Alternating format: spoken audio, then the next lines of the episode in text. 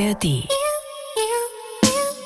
Und das ist so eine bizarre ähm, Verschiebung der Realität. Man ist nicht an die Realität gebunden. Ja, es ist schon fast lächerlich, wenn es nicht so gefährlich wäre. Aber das Schöne ist ja, sie können ja auch ähm, sich völlig widersprechende Dinge äh, auch behaupten und es fällt nicht auf. Also wenn man von Deutschland nach Österreich schaut, dann sieht man so vielleicht fünf oder zehn Jahre in die Zukunft. Äh, du bist Auftrag. seltsam auf eine sehr gute Art. ja, ein schöner Auftrag. Ja, wenn es gut ist, kann man fatalistisch sein. Wenn es schlecht ist, muss man optimistisch sein.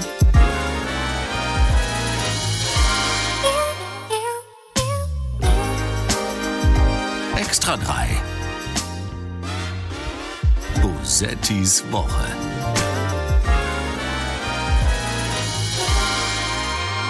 Doch, Herr Kropalla, man weiß über dieses System Putin sehr viel. Und Sie sollten, und Sie sollten nicht allen Ernstes behaupten, in diesem System gäbe es so etwas wie nachvollziehbare Ermittlungen. Erlauben Sie es mir zu sagen, wer so redet, macht sich im ganz Sinne von Lenin zum nützlichen Idioten dieses Regimes. Friedrich Merz hat gestern im Bundestag eine Seite von sich gezeigt, die er ruhig mal öfter zeigen könnte, nämlich die Seite, die klare Ansagen in die richtige Richtung macht.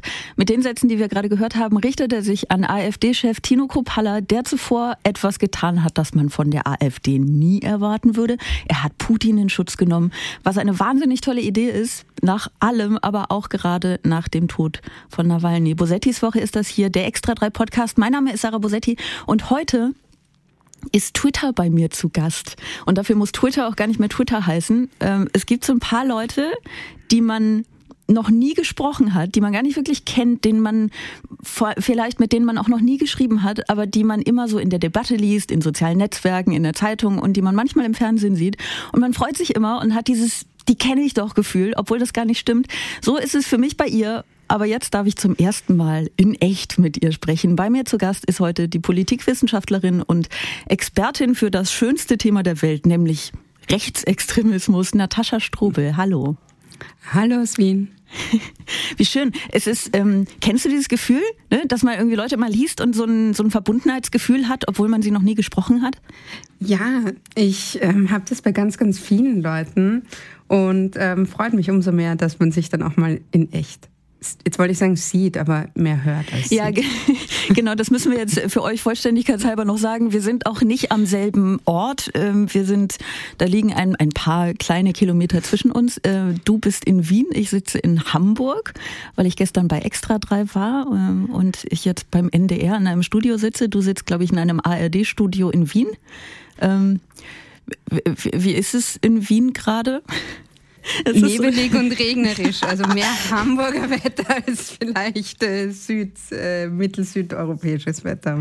Ich habe mich gefragt, äh, wie du da, also auf welcher Ebene du antworten würdest, weil wie ist es gerade in Wien oder wie ist es gerade in Österreich? Da kann man natürlich auf vielen Ebenen. Du hättest jetzt all deine persönlichen Probleme auspacken können. Du hättest alle also, politischen nein. Probleme auspacken können, aber Wetter ist gut. Wetter ist ähnlich. Ich, ich fange mal mit Wetter an und weiß, dass auch das äh, kein harmloses Thema mehr ist. Ja, stimmt. Das ist ein bisschen schade, oder? Was macht man denn stattdessen dann inzwischen?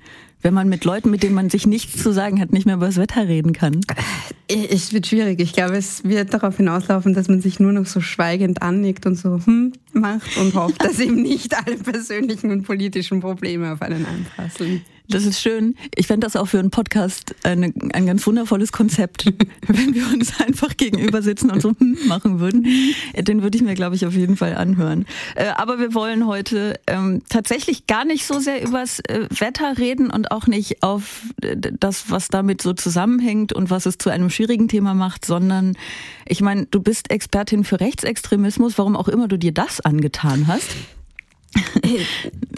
ja, da steckt eine Frage drin. Ich bin, ist, ich bin, I'm fun at parties. Also ähm, immer wenn ich angefragt werde, sind es die nicht schönen Themen. Aber ja, ich, ich wollte sie halt besser kennen, als sie sich selbst kennen. Und das war so, ich habe immer so eine trotzige Motivation gehabt.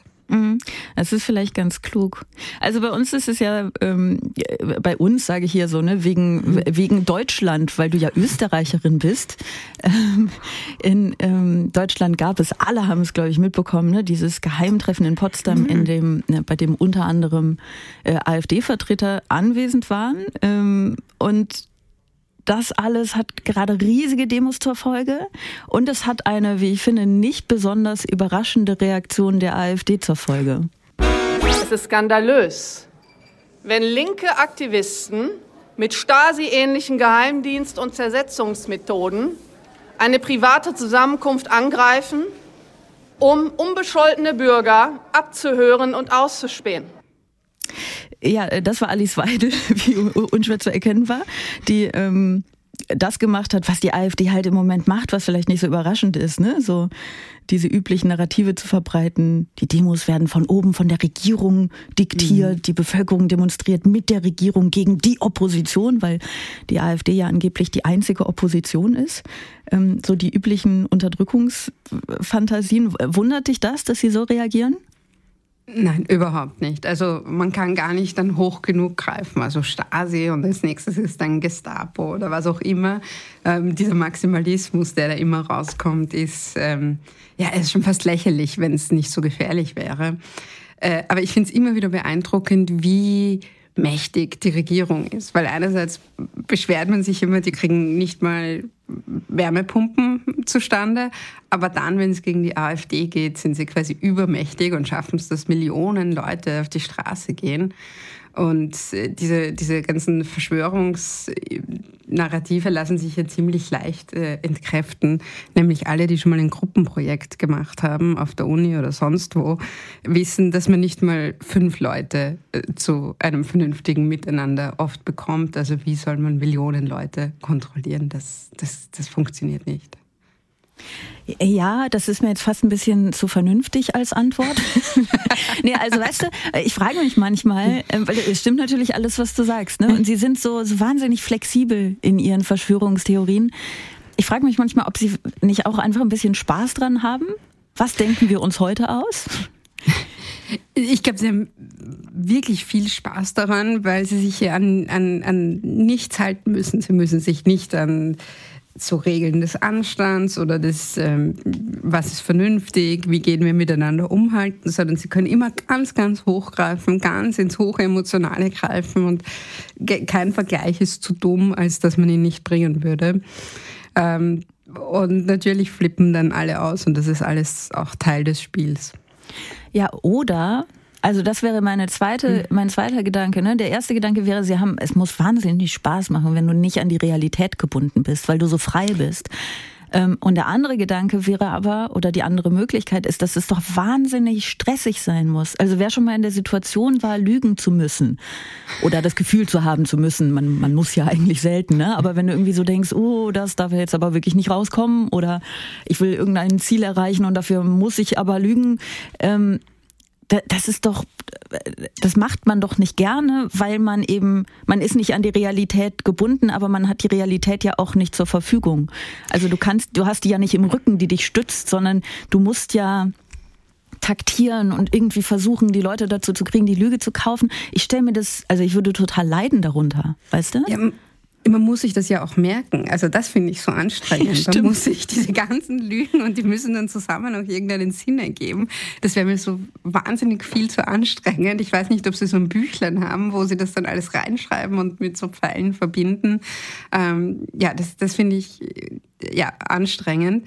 Ähm, aber das Schöne ist ja, Sie können ja auch ähm, sich völlig widersprechende Dinge äh, auch behaupten und es fällt nicht auf. Also es ist eine völlige Beliebigkeit in, in dieser Parallelrealität, die da erschaffen wird. Aber es ist, äh, also das eine ist ja die, die das verbreiten, aber es ist halt so schlimm für die Leute, die das glauben, weil wenn man wirklich äh, konstant äh, lebt in dem Glauben, dass man angegriffen wird, dass es jetzt bald zu Ende geht, dass alles ganz, ganz schlimm ist, dass man quasi schon mit dem Rücken zur Wand steht, das ist ein konstanter Stress, die die eigenen Wählerinnen also ausgesetzt werden. Und das, ähm, ja, das sind Manipulations- und Überwältigungsstrategien, die echt auch nicht nett sind gegenüber den Leuten, die dann wählen sollen. Ja, das stimmt, aber andererseits sind sie ja auch, also sie geben ja ihren Wählerinnen und Wählern etwas was für die eben auch Entspannung bedeutet, nämlich die Möglichkeit, alle eigenen Probleme und auch alle selbst verursachten Probleme auf andere zu schieben. Also Sie sagen ja immer, die Ursache für alles, was falsch läuft in eurem Leben, seid nicht ihr, sondern, blöd gesagt, die Ausländer. Also genauso blöd sagen sie es ja lustigerweise auch. Ganz witzig. Wenn man das wiederholt, fühlt sich immer schon so zu platt an, um es zu wiederholen. Aber das ist ja, was sie sagen. Also sie bieten den Leuten ja auch etwas. Weißt du, was ich meine? Ja, nein, das ist immer dann so diese Selbstermächtigung, wo man dann sagen kann, also wenn die nicht wären, dann wäre hier quasi Milch und Honig. Ähm, und ich finde es immer so lustig, weil ich bin immer sehr, man muss das sehr detailliert sehen und sehr komplex sehen. Und dann versuche ich immer das ganz, ganz fein ähm, aufzudröseln, wie ist die Ideologie der extremen Rechten und so weiter. Und dann kommen sie halt doch wieder an und sagen, die Ausländer. Und dann ist es äh, viel platter, als man sich das oft vorstellt. Äh, und das, das Bizarre an der Sache ist ja, dass ähm, gerade bei Parteien, die Wählerinnen, ähm, die, die die AfD oder die FPÖ oder sonst wen wählen, äh, oft am wenigsten in ihrem Alltag mit Ausländerinnen und Anführungszeichen ähm, zu tun haben, weil die Leute, die in diversen multikulturellen und so weiter Gebieten leben, die wählen die gar nicht, sondern sind man, man hat immer Angst vor dem, was man eigentlich überhaupt nicht erlebt im eigenen Alltag. Und das ist so eine äh, bizarre ähm, Verschiebung der Realität, dass, dass eben die Leute, die mit Ausländern, Anführungszeichen, äh, zusammenleben, nicht die extreme Rechte wählen und die, die nie wirklich multikulturell gelebt haben, die AfD wählen. Ja, ähm, da muss ich immer dran denken an diese hm. Diese Doku, die Michel Abdullahi mal gemacht hat vor mhm. einigen Jahren, äh, wo er in dieses Nazidorf Jameln, mhm. äh, Jamel heißt es vielmehr, äh, gegangen ist für eine Weile und da ist so dieser, Entschuldigung, dass ich es jetzt so sage, weil ich weiß nicht mehr, wie der, wie der heißt, dieser, dieser Obernazi sozusagen, ne, der da, der auch super sympathisch rüberkommt, muss man ja mal sagen. Sie haben das aber dann immer schön so gegengeschnitten mit den mhm. krassen Demos, auf denen der dann halt auch mitläuft. Und der sagt, dieser Obernazi sagt diesen einen Satz, ähm, äh, also Michelle fragt ihn irgendwas, ne, was ist denn hier, was mit mir, ne, ich kennst ja jetzt und wie ist das, wenn du die kennenlernst? Und dann sagt dieser Obernazi, wenn man sie kennenlernt, kann man sie ja nicht mehr hassen. ja. Und das, das sagt er selbst und bleibt Nazi. Und das finde ich halt so krass. Das fand ich damals auch einfach schon so krass, wie man diesen Satz, der es alles auf den Punkt bringt, ja. als Nazi aussprechen kann und danach Nazi bleiben. Das ist schon heftig. Das ist das bringt es wirklich auf den Punkt. Ich habe jetzt echt äh, kurz auflachen müssen, weil, weil man schon die Selbstreflexion hat, dass man weiß, wie man aus dem rauskommen könnte und wenn man sich irgendwie so der Realität annähert, äh, dass man dann das nicht weiter verbreiten könnte, aber einfach will, weil man dieses Machtgefühl und, und dieses sich über andere erheben einfach nicht aufgeben will, weil es eine bequeme Position ist. Aber man muss sich halt nie an der Realität messen, sondern kann da in seinem Wahn bleiben. Ja, was ich mich eben gefragt habe, als wir ähm, darüber gesprochen haben, ob diese Dinge, ne, ob sie nun Spaß darin haben oder äh, Stress, ob es Stress bedeutet für sie, dass sie diese Narrative irgendwie erfinden und aufrechterhalten müssen, ob die nun zueinander passen müssen oder nicht. Ähm, die sind so unfassbar schnell darin, sich auf Narrative zu einigen. Das finde ich tatsächlich beeindruckend. Und das ist etwas, das ich glaube, in irgendeinem Zeitungsartikel habe ich mal gelesen, dass nicht jetzt genau das, aber so eine gemeinsame Kommunikationsstrategie zum Beispiel auch den Grünen empfohlen wurde, die bemerkenswert schlecht darin sind, muss man wirklich auch mal sagen. Ne? Egal was passiert, äh, was ihre Partei betrifft oder auch andere Dinge, alle diskutieren und fasern so ein bisschen rum. Und ich würde das auch als das Natürliche empfinden, ne? dass, dass quasi erstmal die Debatte stattfinden muss, damit man sich dann auf irgendwas einigt und dass man sich auch nicht unbedingt auf ein Narrativ einigen muss über alles, was passiert so, ne? Und dass auch in einer Partei Leute unterschiedlicher Meinung sein können. Nur das ist natürlich in diesem politischen Spiel, nenne ich es jetzt mal, ungeschickt. Ähm, mhm. Und die Grünen machen das wirklich wahnsinnig schlecht, finde find ich auch wirklich. Ähm, aber, aber die, die Rechten, sage ich jetzt mal so allgemein, ne? also gerade so dieses AfD-Narrativ, das wir eben von Alice Weidel auch gehört haben, mhm. äh, Stasi-Methoden und die da oben, die ordnen das doch an und die Opposition soll unterdrückt werden, weil das natürlich auch so schön so ein Trigger-Ding ist, ne? dass mhm. es dann, dass diese unfassbar demokratischen Demos für die Demokratie, noch mehr Demo kann ich nie sagen, ähm, als antidemokratisch geframed werden, ist, ein, ist eine hanebüchene, verrückte Erzählung, aber sie kamen innerhalb von ich will jetzt nicht sagen Stunden, aber innerhalb von mhm. Tagen mhm. kamen sie so alle damit. Wieso sind die so schnell darin? Das ist ähm, genau der Punkt, weil was ist, was ist so die Grunderzählung der Grünen, wenn wir sie jetzt hernehmen? Ja? Was, was zieht sich quasi durch, egal welche Wortmeldung es von grünen Politiker und Politikerinnen gibt, was zieht sich durch? Ja? Was ist das Grundnarrativ? Müssten wir jetzt alle überlegen, irgendwas vielleicht im Sinne von, wir sind vernünftig und machen was gegen die Klimakrise, so in dem Rahmen. Aber das ist natürlich nicht besonders, ähm, ja, das verfängt sich nicht so mhm. sehr. Während die extreme Rechte, egal über welches Thema sie reden, das, das Fundament ist immer dasselbe. Und das Fundament ist, es gibt ein Volk, dieses Volk ist gut und dieses Volk ist permanent unterdrückt. Und es wird nicht mehr gehört und es wird ausgepresst und zwar von denen da oben. Und die da oben, das sind die Eliten, wobei dieser Elitenbegriff sehr, wie soll ich sagen, ähm, sehr inkludierend ist, weil die äh, prekäre Kulturarbeiterin genauso dazugehört wie George Soros oder, oder Klaus Schwab oder wer auch immer da ähm, gerade dass äh, die Person ist, an der es ähm, festgemacht wird. Mhm. Ähm, und diese Eliten, die pressen das Volk aus. Aber diese Eliten, die sind gar nicht so viele. Das heißt, sie brauchen mm, so Hilfe von, von Leuten, die viele sind. Und deswegen ähm, halten sie sich die Minderheiten. Und die Minderheiten, das ist LGBTIQ und das sind äh, Migrantinnen und das sind Feministinnen und so weiter. Ähm, und diese Minderheiten, die bekommen die ganze Zeit Privilegien, die das Volk, weil die Minderheiten gehören natürlich nicht zum Volk, ähm, nicht bekommen. Ja, das fängt an bei den Handys äh, für, für Flüchtlinge und dann spezielle Gesetze, wo die geschützt werden und man darf hier nichts mehr sagen und so weiter und so fort. Ähm, und in dieser Schere aus oben und unten, also oben die Eliten, unten die Minderheiten, wird das Volk, die schweigende Mehrheit, die hart arbeitenden Menschen ausgepresst. Und aus diesem Volk ähm, erwächst dann äh, die, der Volkskanzler oder die Partei oder was auch immer, die endlich jetzt mal für das Volk spricht.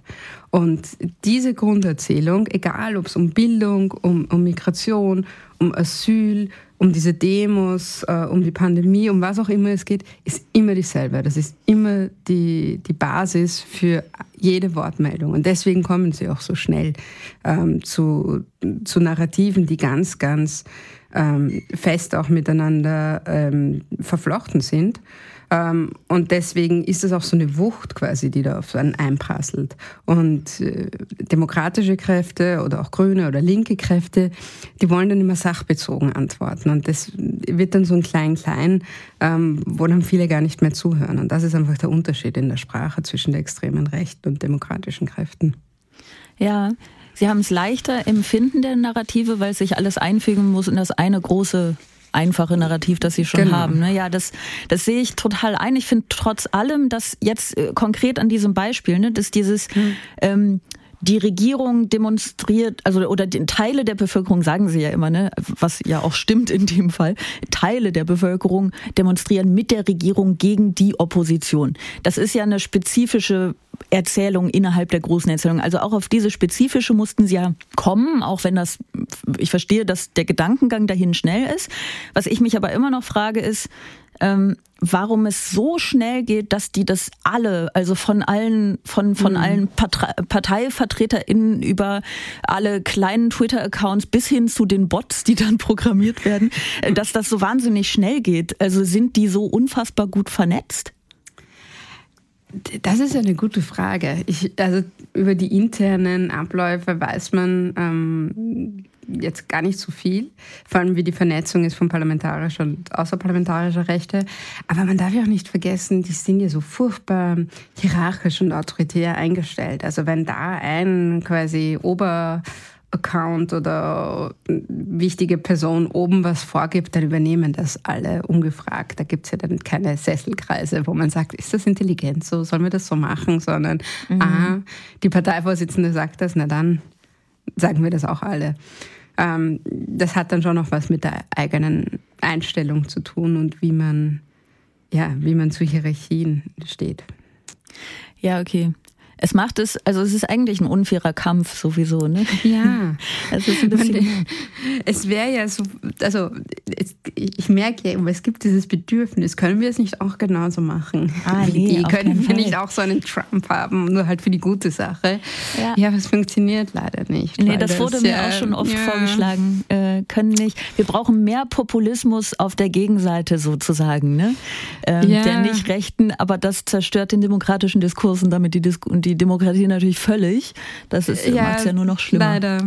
Ja. Also Populismus ist das eine, was man darunter versteht, aber man kann ja nicht einfach so äh, Leuten sagen, so, wir schaffen jetzt an, wie es macht, und ihr dürft keine Fragen mehr stellen und alle, die nicht zu uns gehören, sind böse und die schließen wir aus und die mobben wir dann raus. Also hm, funktioniert so nicht, leider. Ja, das ist schwierig.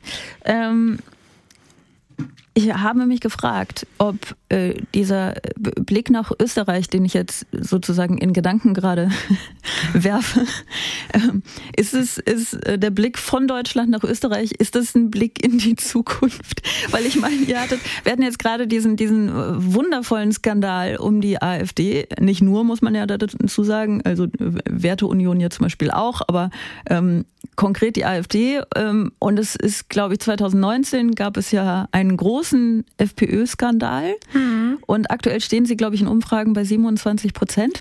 Ja. Vielleicht kannst du das für die Menschen, die es, äh, die es vergessen haben, nochmal kurz äh, rekapitulieren, was da 2019 passiert ist. Österreich. Österreich äh, ist so schwierig, ähm, weil also wenn man von Deutschland nach Österreich schaut, dann sieht man so vielleicht fünf oder zehn Jahre in die Zukunft. Und wenn man von Österreich dann nach Ungarn schaut, dann sieht man ähm, nochmal fünf Jahre weiter. Also um, umso mehr man quasi Richtung Osten geht, umso mehr sieht man, ähm, was da rauskommen kann.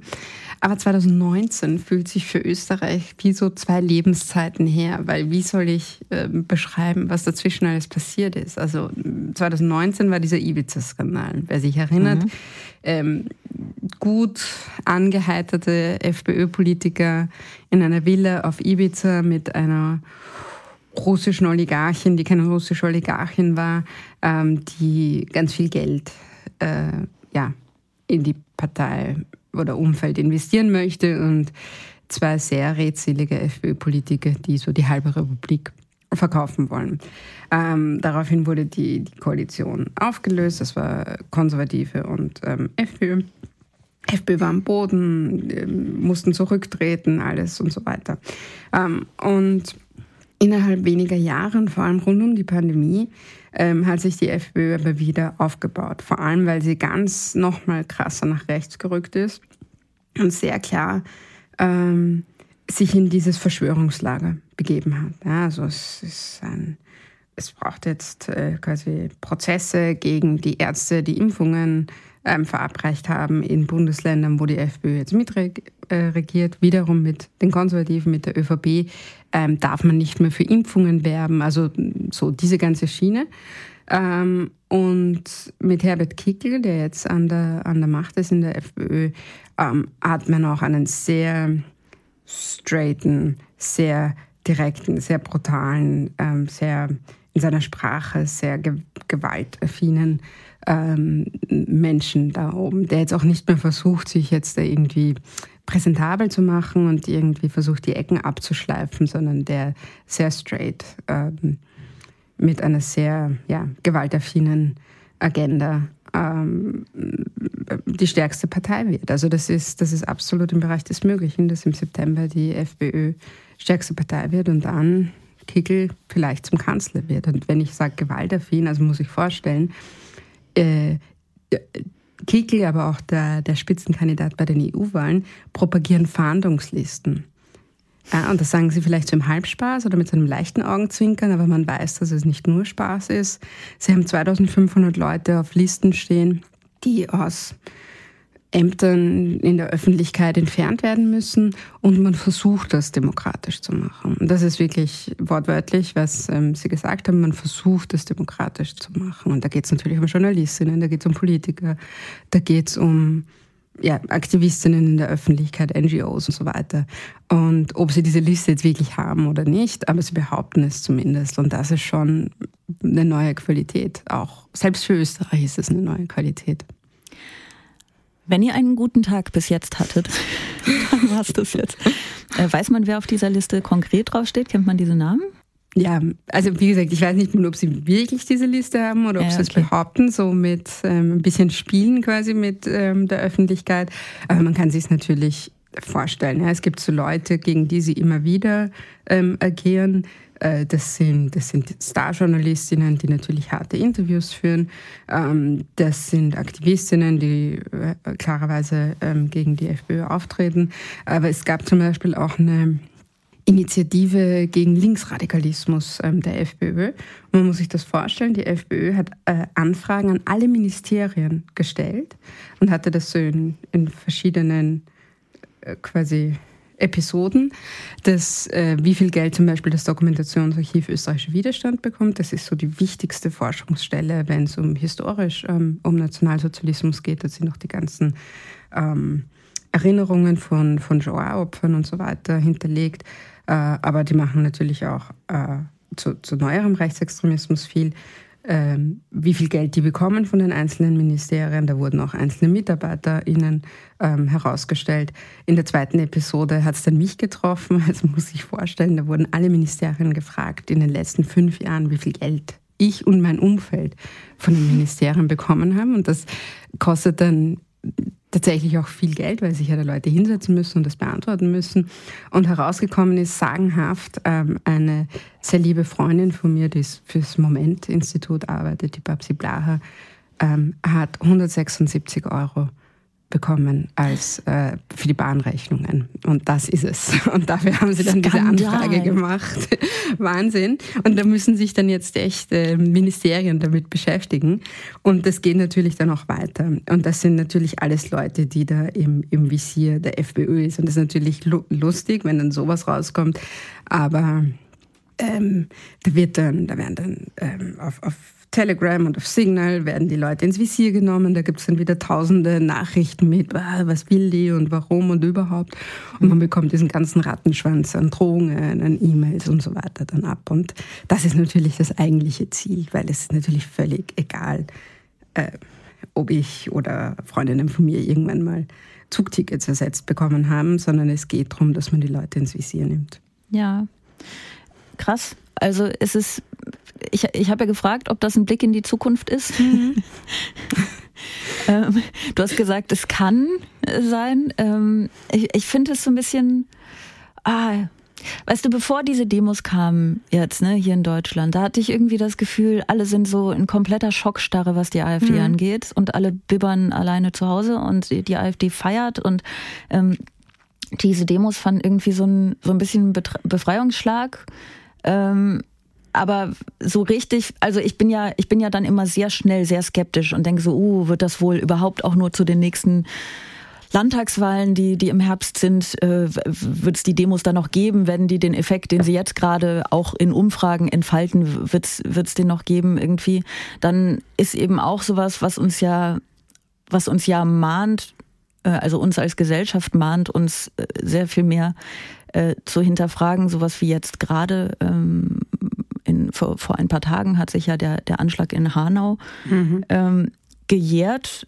Und ähm, dazu will ich gerne ganz kurz äh, Nefros Duman hören, eine mhm. Sprecherin oder die Sprecherin der Initiative 19. Februar Hanau.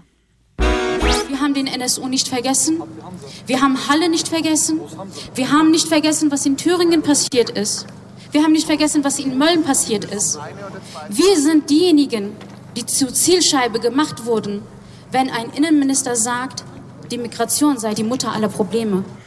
Gökhan Gültekin Sedat Gürbüz, Said Neza Hashemi, Mercedes Kirpac, Hamza Kurtovic, Vili Viorel Paun, Fatih Saracolu, Ferhat Unvar, Kaloyan Velkov. Das sind die neun Menschen, die aus rassistischen Motiven ermordet wurden vor vier Jahren, äh, bevor der Täter seine Mutter und schließlich sich selbst getötet hat.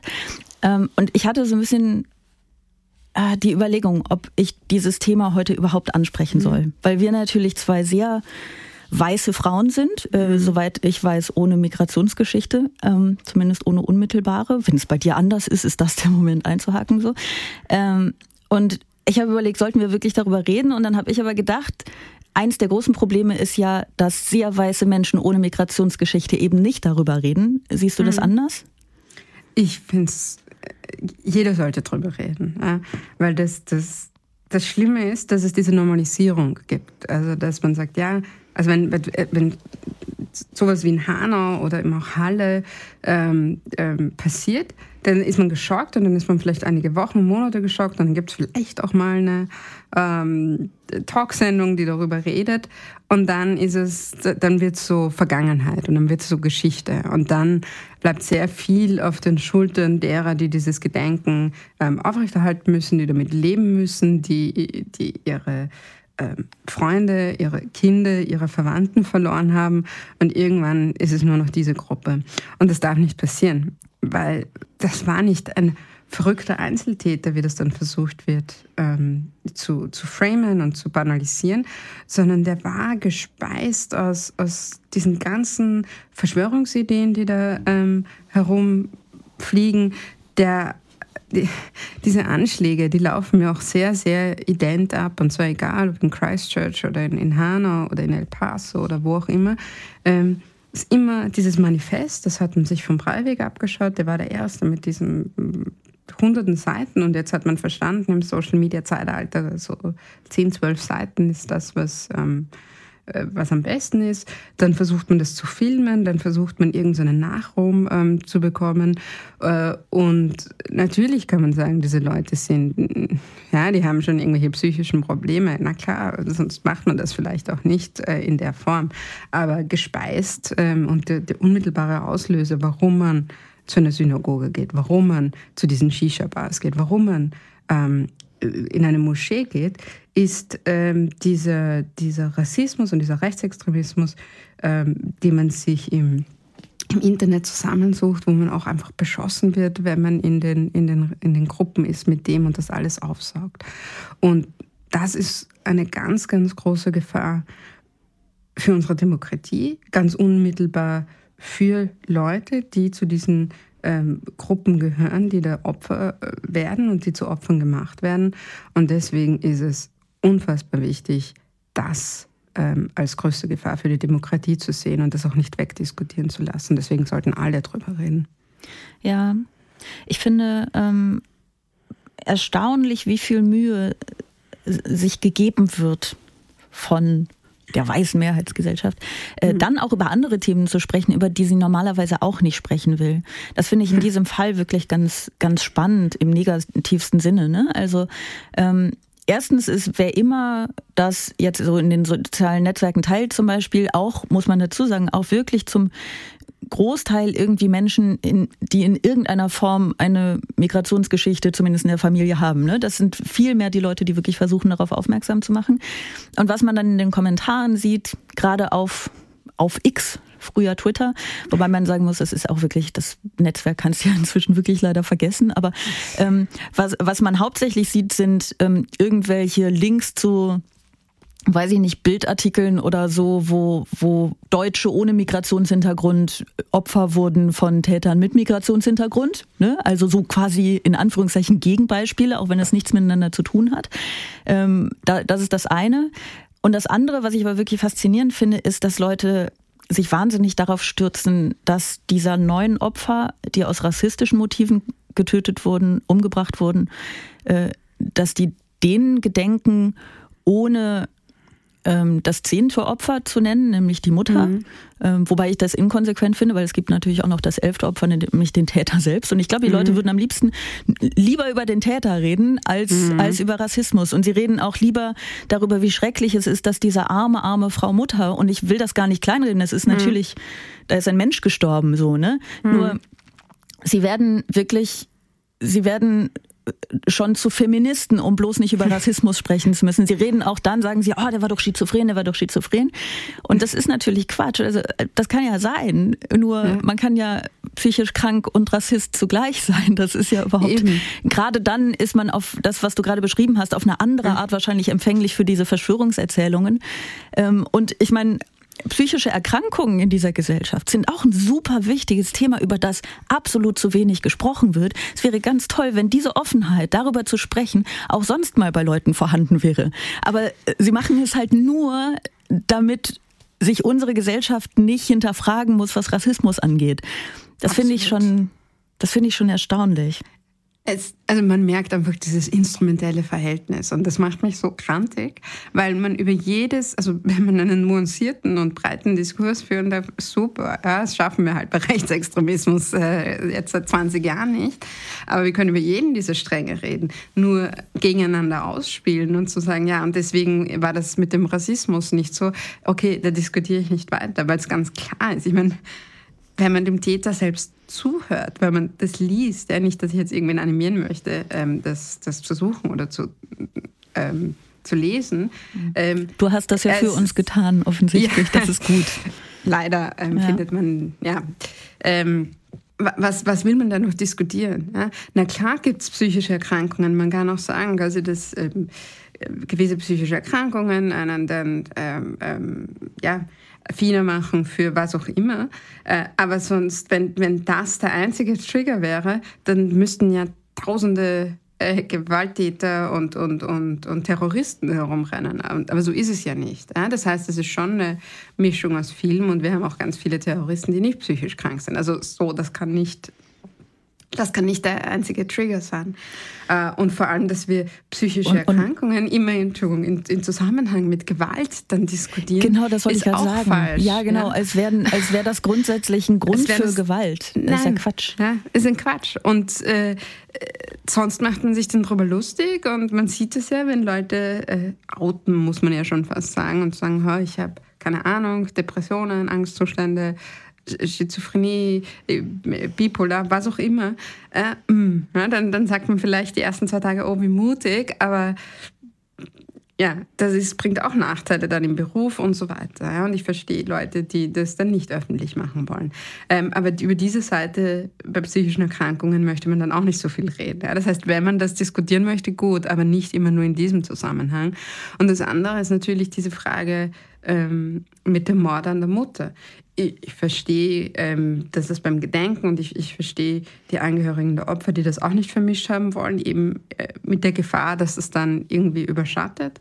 Äh, andererseits möchte ich schon gerne über den Zusammenhang von ähm, Gewalt und Gewalt gegen Frauen im eigenen Umfeld und nachher ähm, Täter werden, eben in einem breiteren Sinne Terrorist werden äh, reden, weil diesen Zusammenhang, der ist leider sehr unterbeleuchtet, denn das wäre ein schöner Forschungsaus, schön, was man halt als Rechtsextremismusforscherin als schön empfindet, ähm, ein guter äh, Du bist Auftrag. seltsam auf eine sehr gute Art. ja, ein schöner Auftrag. Ja. Yay, wer möchte sich damit beschäftigen? Ähm, diesen Zusammenhang zu sehen, weil den, den sieht man immer wieder, dass, ähm, also zum Beispiel, wenn Leute ausgeforscht werden, die Hass im Netz äh, verbreiten, ja, die furchtbare Dinge schreiben gegen Menschen mit Migrationshintergrund, gegen Frauen, was auch immer. Ich glaube, es wäre gut zu sehen, was machen die eigentlich in ihrem Offline-Leben. Wie gehen die mit zum Beispiel Frauen in ihrem Umfeld um? Und dann wird man das ist meine Hypothese, einen Zusammenhang sehen, ähm, dass man das auch zusammendenken muss. Äh, und so ja. würde ich gerne darüber diskutieren, aber natürlich äh, kann man das bei, einem, bei einer Gedenkveranstaltung und so weiter nicht machen. Und natürlich ist das rein instrumentell, wie die extreme Rechte damit umgeht in Bezug auf Hanau. Aber wenn unsere Gesellschaft mal weiterkommen möchte, dann wäre es gut, wenn Regierungen auch zum Beispiel in diese Forschung investieren würden. Ja, ja, das schon. Aber ich finde wirklich, ähm, das, was du am Ende quasi noch angerissen hast, dass man mhm. eben Gedenken und Forschung auf keinen mhm. Fall vermengen sollte. Also äh, und, und das tun sie natürlich, ja. tun sie es mit Absicht. Sie wissen genau, was sie machen und so. Ne? Genau. Aber das ist ja für diejenigen, die das sozusagen aufnehmen und lesen und dann denken, aber ja, naja, okay, da hast die Mutter, die ist ja jetzt auch gestorben, hm, ist vielleicht irgendwie ja. doof. Die sollten das, glaube ich, im Kopf behalten. Ne? Das Gedenken, das was völlig anderes ist als als Forschung. Und und es ist nur, es geht nur darum, den, den Angehörigen weh zu tun. Und das finde ich so, ach, ich weiß gar nicht, ich sagen soll, so schändlich, dass man Leuten, die um ihre Kinder, um ihre Verwandten und so weiter trauern, dass man denen noch irgendeine Aufgabe dazugeben möchte, dass man da noch raufdrücken möchte und sagen, aber ihr macht das nicht richtig, aber das ist falsch, wie ihr das macht. Das geht gar nicht. Ähm, und das hat nichts zu suchen in dem Zusammenhang. Äh, und ich glaube, sie sind weder an der Forschung noch an dem Gedenken interessiert, sondern sind nur daran interessiert, da äh, eine Debatte ähm, aus den Gleisen zu bringen, äh, damit man ja nicht äh, über die diskursive Verantwortung der extremen Rechten oder von Rechtsparteien reden muss. Ja, was ja auch eine Rolle spielt, unabhängig vom, vom Gedenken, das wichtig ist und dass man nicht vermischen sollte äh, und dass man vor allen Dingen tatsächlich natürlich nicht äh, instrumentalisieren lassen sollte, wenn es schon Leute gibt, die schlimm genug sind, das zu versuchen, ähm, ist ja auch, dass das gemeinsame Merkmal der Menschen, die da ermordet wurden, der neuen Menschen, über die wir jetzt hier sprechen, ist ja, dass sie in Anführungszeichen nicht deutsch genug aussahen. Ne? Also ich meine, der Typ, der die ermordet hat, der wusste ja nichts über die, außer dass der die gesehen hat und gesehen hat, oh, sieht mir nicht deutsch genug aus. So. Ähm, und natürlich führt das, also zusätzlich zur zum Schrecken dieser Tat führt das ja dazu, ähm, dass andere Menschen, die auch wieder in Anführungszeichen nicht deutsch genug aussehen, dass die ähm, dass die natürlich einfach in einer in, mit wahnsinniger Angst leben. Und das ist nicht das erste Mal und man bekommt natürlich sofort das Gefühl, das wird auch nicht das letzte Mal sein, dass so etwas passiert. Und dieses Bedrohungsgefühl, das ist so so eine Schande. Also es ist irgendwie so unfassbar, dass das, du hast eben gesagt, es wird dann zur Vergangenheit, ne? Und man nimmt es dann irgendwie, es wird so normalisiert. Es ist unglaublich, dass das in irgendeiner Form Normalität sein kann in diesem Land, sage ich jetzt mal so ganz blöd, obwohl das natürlich weltweit nicht so sein dürfen sollte. Ähm, und das geht ja weiter. Also du hast eben über Österreich, ich, ich vermenge es jetzt ein bisschen, ne? Mhm. aber ich will, ich will quasi auf das Thema Bedrohung und Bedrohungsgefühl kommen, das ja Menschen mit Migrationshintergrund ähm, trifft durch Dinge, für die sie erstmal gar nichts können, natürlich. Nicht, dass sie in irgendeiner Weise negativ wären, aber man, sie können dem ja auch gar nicht entfliehen, weil sie sehen aus, wie sie nun mal aussehen. So, ne? Also sie können ja nicht, sie sind quasi in Gefahr, wenn sie auf die Straße gehen. Ähm, und es gibt aber auch Menschen wie dich zum Beispiel, ähm, die dann ins Visier geraten durch ihre Arbeit. Und was ich mich frage ist, ähm, also sind verschiedene Dinge. Also was, was ich mich frage ist, wie siehst du deine Rolle in dieser ganzen Situation? Also mhm. du bist Wissenschaftlerin, okay. Mhm. Bist du auch Journalistin? Bist du Aktivistin? Mhm. So verschwimmen die Grenzen. Mhm. Und wenn sie bei dir verschwimmen, findest du das gut oder schlecht? Also das, das eine sind natürlich, äh, da mache ich unbedingt noch was dazu sagen, ähm, muss ich es ja vorstellen, dass es Menschen gibt, die Angst haben, bloß quasi wenn sie wo, wo, sind, die müssen noch nicht mal ein Wort gesagt haben und, und werden schon zum Feind. Also das ist ein Zustand, den darf es in der Gesellschaft einfach nicht geben. Ja, dass jemand aufgrund seiner Hautfarbe oder seines Äußeren oder auch dann aufgrund seiner Muttersprache Angst haben muss, irgendwo hinzugehen. Also das klingt jetzt so naiv, aber das, das darf doch nicht sein. So funktioniert eine demokratische Gesellschaft nicht. Und das müsste uns jeden Tag so viel äh, empören, bis wir das abgestellt haben. Aber auch das akzeptieren wir ganz oft als Normalität. Ähm, das ist das, äh, und so funktioniert dann auch Demokratie nicht, weil das ist so ein ungleiches Verhältnis dann zwischen Menschen, die in einem permanenten Stress leben und Menschen, die das aufgrund dieses Zustands nicht müssen. Ähm, so geht das nicht. Und das andere ist, ja, also ich, ich akzeptiere mittlerweile all diese Bezeichnungen, weil ich gelernt habe, dass ähm, das sehr stark auf so jung bin ich jetzt auch nicht mehr, ne? aber als, als jünger empfunden mhm. äh, wird äh, Menschen, dass das so gelabelt wird. Und ähm, äh, dass das immer negativ gesehen wird. Aber ganz ehrlich, wenn ich mir anschaue, all die großen äh, Wissenschaftler, die sind teilweise viel aktivistischer unterwegs, äh, als ich es bin. Aber es, bei Männern wird das nie gemacht. Ja? Es gibt ähm, Leute, die haben sich quasi neben Kanzlerkandidaten gestellt und gesagt, so, den unterstützen wir jetzt und wir sind in einem Team mit dem. Aber die werden nie als Aktivisten dann äh, vorgestellt, ja, weil sie halt Männer sind und weil sie ein bisschen älter sind.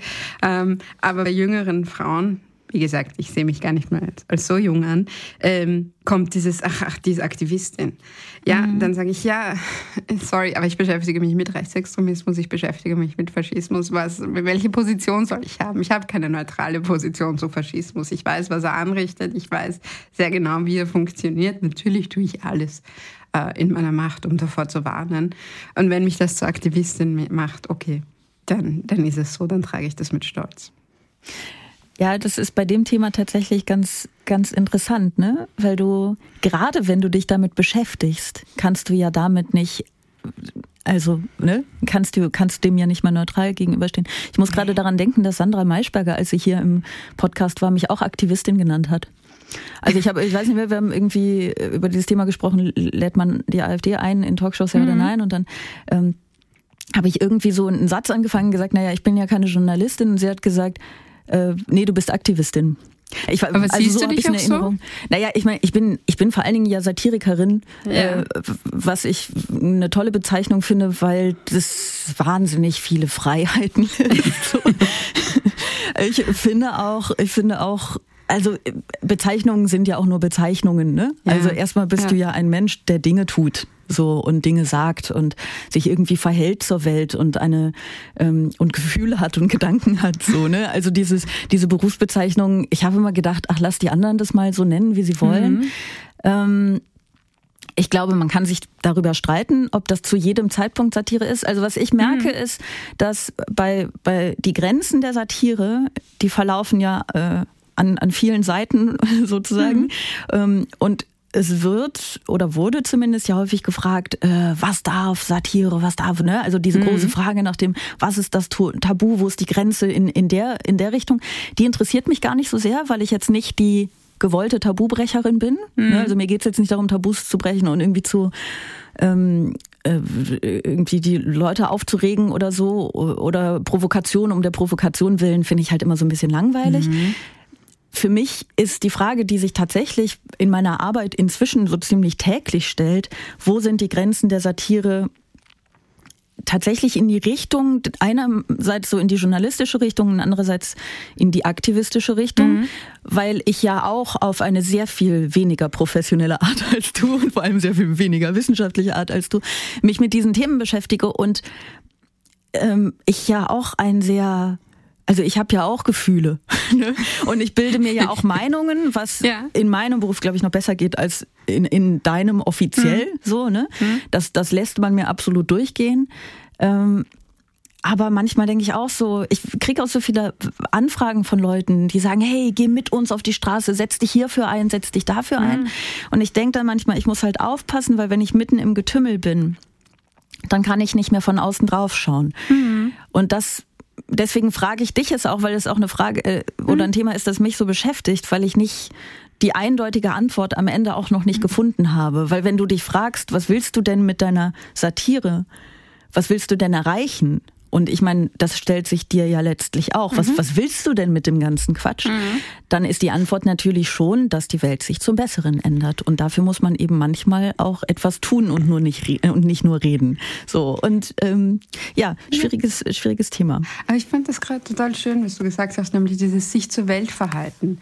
Und ich glaube, ganz oft ähm, gibt also ich kenne es aus der Wissenschaft so, dass man glaubt, man schwebt so drüber ja, und muss sich nicht irgendwie hineinsetzen in die Realität, sondern kann so herumreden ähm, und, und muss sich nicht verhalten. Und ich finde dieses Verhalten zur Welt mit all den Schwierigkeiten und auch den Fehlern, die man macht, das finde ich so wichtig und das finde ich ganz schön, ähm, wie du das gerade formuliert hast. Und wenn man, äh, also ich möchte eigentlich nicht, dass die Leute eins zu eins übernehmen, was ich sage, sondern dass sie selbst denken, dass sie, dass sie Werkzeuge in die Hand bekommen und sich so selbst schaffen, ein eigenes Verhältnis eben zu dem schaffen, was sich da gerade tut. Und das finde ich viel wichtiger, als ob man dann quasi blitzeblank äh, ist und, und alles nach irgendeinem Notensystem richtig gemacht hat, ähm, weil nur so wird die Welt ja auch besser, wenn, wenn alle irgendwie die Möglichkeit bekommen, da mitzutun. Äh, und deswegen war das, kann ich das total nachvollziehen und, und auch mit all den Fragezeichen und den Zweifeln, die das mit sich bringt.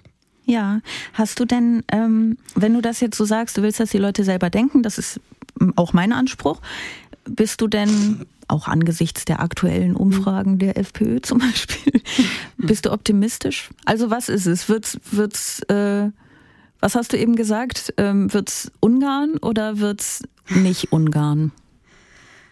Ich glaube tatsächlich, dass es noch nicht ähm, ausgemacht ist. Ich, ich muss optimistisch sein. Dieses, diesen Fatalismus, ich sage immer, ist immer was für, für gute Zeiten. Ne? Wenn es gut ist, kann man fatalistisch sein. Wenn es schlecht ist, muss man optimistisch sein. ähm, weil das bringt ja auch nichts. Und ich, also es gibt ja keine Mehrheit für die FPÖ. Das darf man ja auch nicht vergessen. Die, haben, die sind mhm. nicht bei 50 Prozent. Das heißt, es gibt ganz viele Leute, die nicht FPÖ wählen. Und es gibt ganz viele Leute, die gar nicht wählen. Aber wenn die rechts wählen wollen würden, na, dann hätten sie genug Angebot. Dann, dann könnten sie wählen. Aber offensichtlich wollen sie das nicht. Aber offensichtlich schaffen es alle anderen auch nicht, ähm, die, die, zu motivieren. Das heißt, ich glaube, es gibt ganz, ganz viel ähm, Potenzial und ganz viele Leute, die äh, die das anders möchten. Und die Frage, die man halt jetzt ganz lange nicht gestellt ist, hat, wie möchte sie das eigentlich?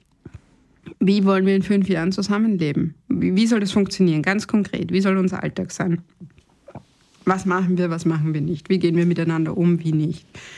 Äh, und mir gefällt ja eine Sache, die ist in Kanada gemacht worden, wo man Leute einfach, also von Labour in Kanada, äh, da hat man die Leute einfach gefragt, ja, so, wie, wie schaut ein guter Tag aus? Und die Leute haben nicht gesagt, ich, ich gewinne in der Lotterie und setze mich nach Barbados ab, weil das ist nicht mal vorstellbar, äh, auch wenn das ein sehr guter Tag wäre.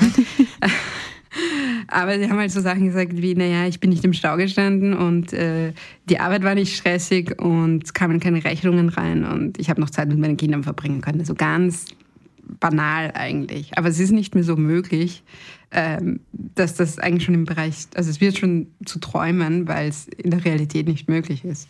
Und wenn man auf der Basis diskutiert, ja, was heißt denn das nicht im Stau stehen? Warum muss man denn überhaupt mit dem Auto wohin fahren? Ähm, was hat das mit Mobilität? Was hat das mit Klima zu tun? Was hat ich möchte Zeit mit meinen Kindern verbringen, damit zu tun, wie wir arbeiten und so weiter, ja, dann sind wir in einer ganz anderen Diskussion drinnen. Und ich glaube, diese Diskussion fehlt, dass wir an, anhand der Realität überlegen, was muss anders sein und wie kommen wir dorthin. Und das würde ich allen demokratischen Parteien raten, diese Diskussionen anzufangen und sich nicht immer in Mauer um Europa, Festung Europa, ho, ho, ho, Obergrenze ähm, zu verfangen, weil das bringt nichts. Ich möchte ähm, das als wunderschönes Abschlussstatement äh, stehen lassen, nur hinzufügen, dass ich ähm, glaube, dass ich bin auch nicht immer gut im Optimismus, aber ich glaube, es ist ja auch eine Entscheidung. Das darf man ja nicht vergessen, dass wir als Gesellschaft uns entscheiden und wir könnten uns ja dafür entscheiden. Das finde ich ganz gut. Und das andere Ding, was ich zum Abschluss noch gerne loswerden möchte, ähm, ist eine sozusagen eine Follower-Empfehlung, weil wir darüber gesprochen haben ähm, für die Initiative 19. Februar Hanau. Ähm, ich habe sie zum Beispiel auf, auf Instagram entdeckt. Sie sind sicherlich auch in anderen sozialen Netzwerken äh, vertreten und sonst wie im Internet. Also informiert euch, denn äh, das hilft. Und damit äh, war das auch schon die aktuelle Folge von Bosettis Woche. Naja, so ganz war es es eigentlich noch nicht, denn es gibt ja wie immer eine etwas längere Version dieser Folge Bosettis Woche in der ARD Audiothek. Wir reden da, so viel kann ich schon verraten, über Aragon und über Island. Es lohnt sich also. Hört da vielleicht noch rein. Jetzt könnt ihr noch wechseln. Wenn ihr das aber nicht möchtet, wenn ihr genug gehört habt, dann war es das doch für heute. Eure lobenden Mails für diesen Podcast wie immer an die E-Mail-Adresse bosettiswoche.ndr.de schicken. Wenn ihr kein Lob für uns habt, dann dürft ihr wie immer keine Mail an bosettiswoche.ndr.de schicken. Wir sind da ganz streng. Ihr dürft äh, Bosettis Woche abonnieren natürlich und ihr dürft noch viel mehr zum Beispiel andere Podcasts in der ARD Audiothek hören.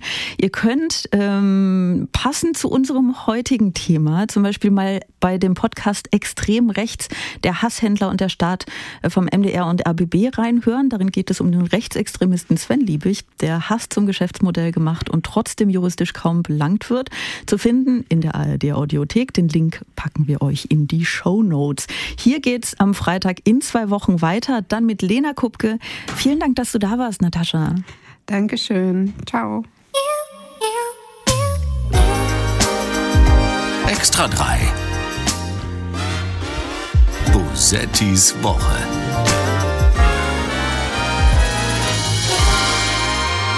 Ein NDR-Podcast. Alle zwei Wochen neu.